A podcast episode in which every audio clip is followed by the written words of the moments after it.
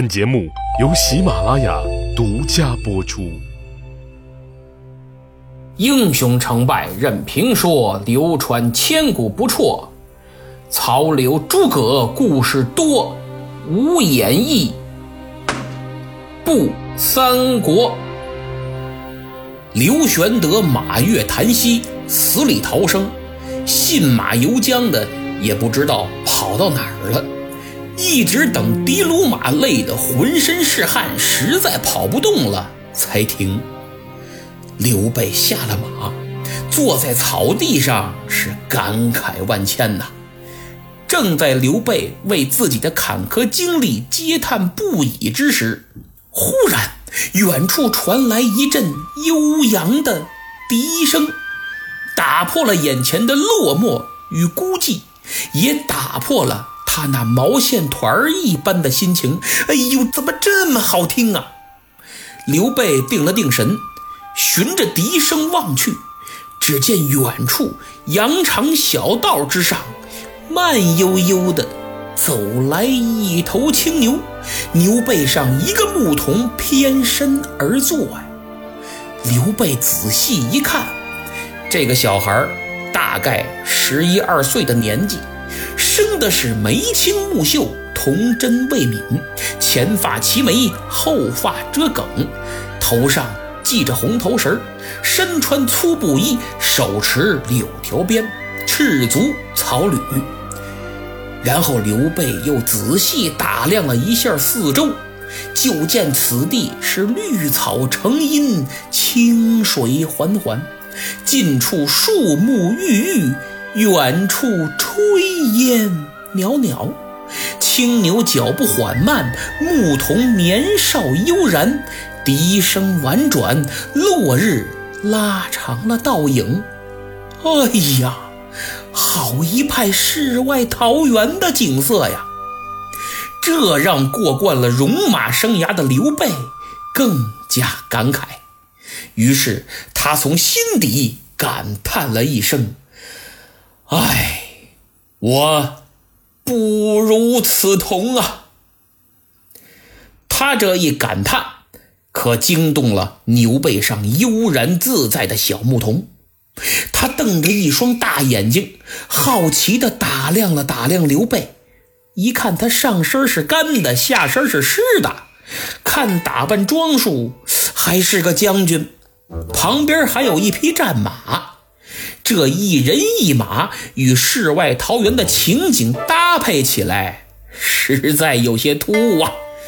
牧童犹如看到了把内裤穿在外面，刚刚拯救完地球的 Superman。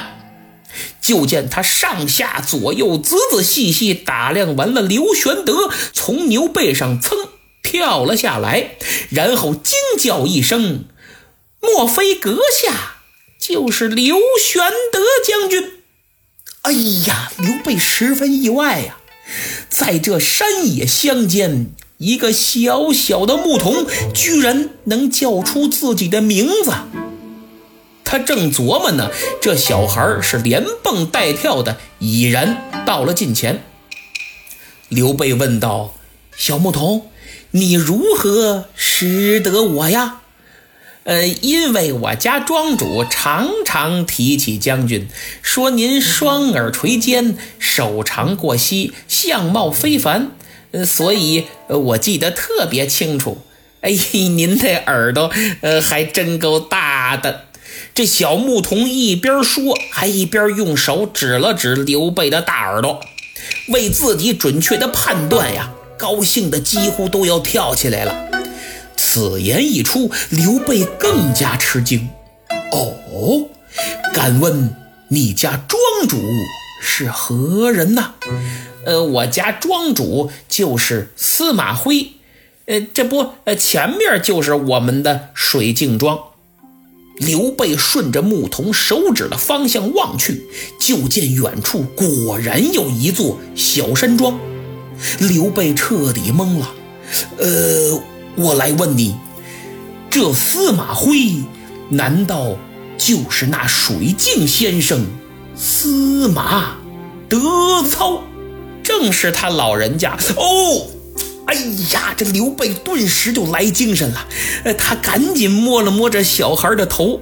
哎呀，好聪明的牧童，呃，你能不能带我去拜访一下司马先生？这司马徽，字德操，颍川人士，就是今天河南禹州，是当时著名的隐士，精通道学、奇门、兵法等等。为人清雅，学识渊博，号水镜先生，有东汉末年鬼谷子之称。如果说伯乐善于相马，那么司马徽就善于识人。当时的庞统、叔侄、诸葛亮、徐庶等等绝世高手都是他的好友，经常聚在一起探讨学识，分析研究天下大局。而正是在他们聚会之时，牧童听到了刘备的相貌，便记在了心中。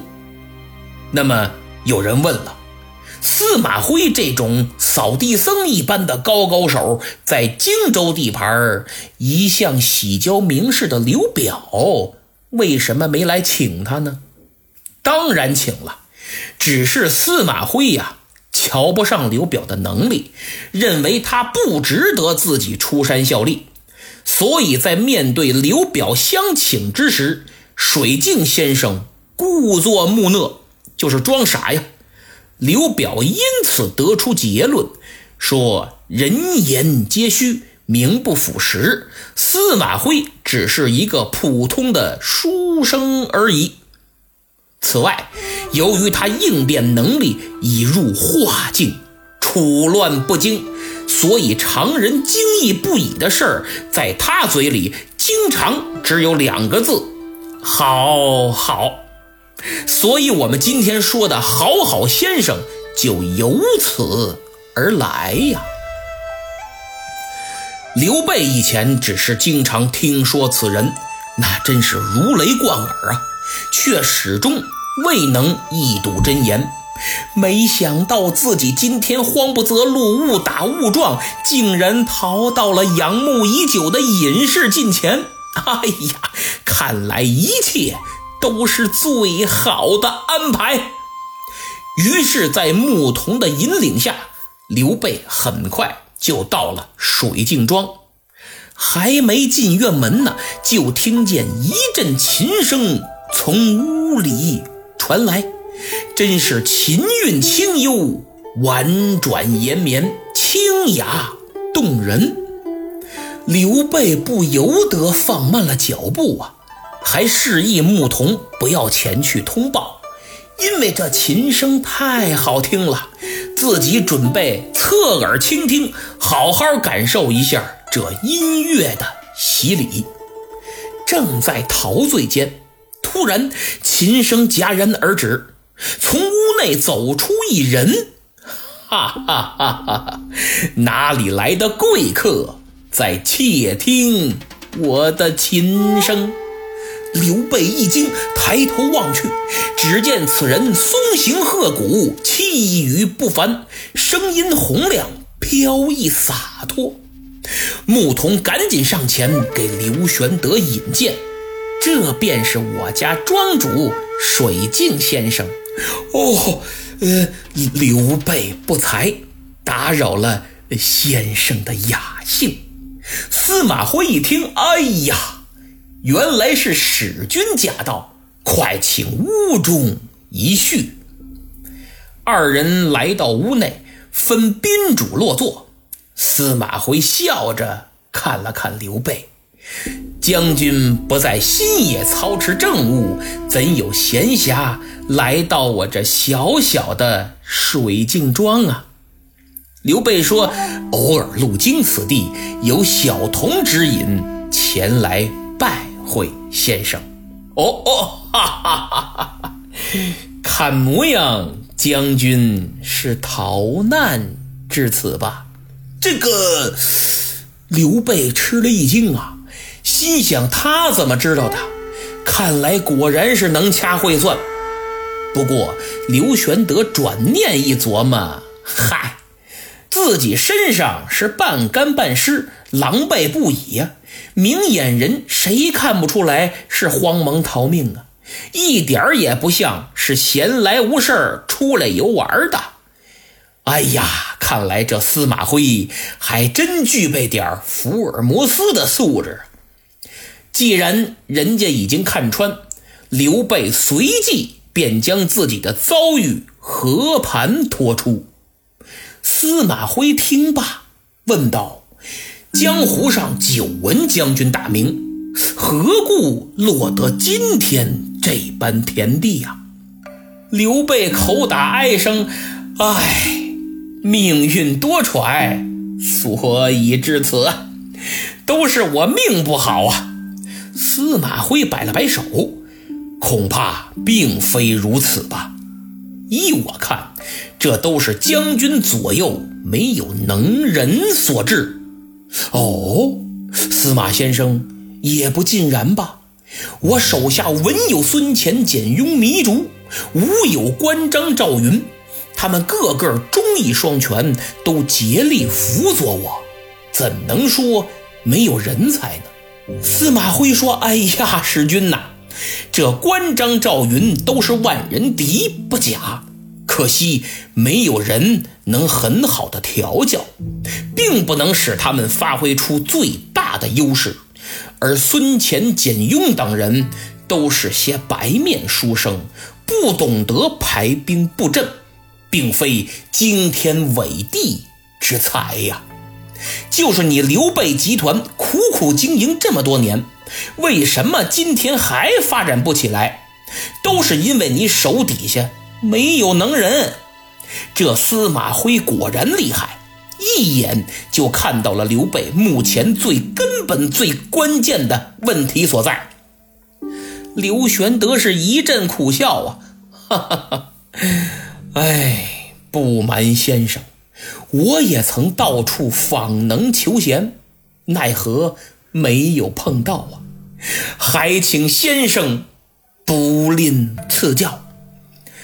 司马徽意味深长地看了看刘备，当今天下之奇才，尽在于此。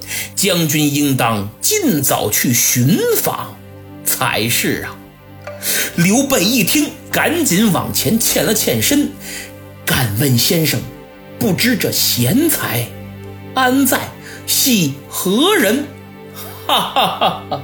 伏龙凤雏得一人，可安天下。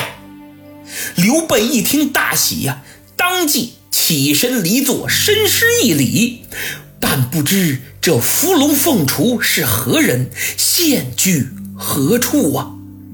水镜先生微微一笑，跟着就是他那标志性的语言：“好好。”不往下说了，哎呦，刘备当时就懵了，可把他给急坏了，心想这到底是谁呀？还没等他再问呢，司马徽就把话题给岔开了。今日天色已晚，请将军在庄内安歇，咱们明天接着聊。给刘备来了个预知后事如何，明天再讲。刘备也没办法呀，不好意思，紧追着人家问：“哎，得了，明天就明天吧。”然后他胡乱吃了两口饭，就躺在床上，但是睡不着啊，辗转难眠。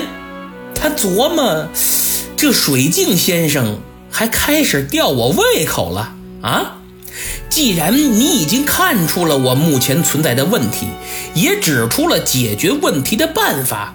可你为什么就不告诉我这伏龙凤雏是谁呢？这我哪儿找去呀？再说了，伏龙凤雏这是名字呀，还是外号啊？这俩人是男是女，是老是少，我都不知道啊。您也忒不仗义了。此时刘备还没意识到，这次他与水镜先生的谈话。对他而言，意义和价值远超他这四十多年的谈话总和呀！躺在床上，回想着司马徽的话，哎呀，真是一语中的，让自己茅塞顿开，犹如醍醐灌顶啊！兴奋、期待、迷惑，也有憧憬。刘备这心情正复杂着呢，忽然他听到院外啪啪啪传来了叩门之声。嚯，这都深夜了，还有人做客呀！不大功夫，司马徽就走出来，亲自迎接。二人一见面啊，哎呦，聊得这开心呐，热火朝天的，边说话就边进了司马徽的房间。刘备一听，甭问呢，这位肯定跟司马徽是老朋友了。隐约间，刘玄德听司马徽说：“贤弟如何深夜到此呀？”来访之人说：“嗨，哥哥，我去了趟荆州，打算投刘表。因为人言他刘景升喜交名士，我就特意呀前去拜访拜访。不料这一见面啊，才发现他徒有虚名，我就大失所望，便辞他而去。这不，正好路过你的水镜庄，我就顺便来看望兄长啊。”哦，原来如此，贤弟呀，以你的才华，怎么能去辅佐那刘表呢？当今有位大英雄就在眼前，你怎么就没看到呢？听到这儿，刘备心中暗想：这来人是谁呀？肯定是位奇才，难不成就是伏龙凤雏？水镜先生所说的大英雄，是不是我呀？哎呦，刘备更睡不着了，他干脆起身想仔细听听，可两人后面的谈话呀，就压低了声音，任凭刘备他耳朵再大，无奈墙壁隔音效果不错，实在听不清。刘备这个着急呀，心想我可不能错过这个机会，干脆干脆我推门直接进去得了。想到这儿，他赶紧穿好衣服出了屋，直奔司马徽的房间，伸出手来就要去推房门。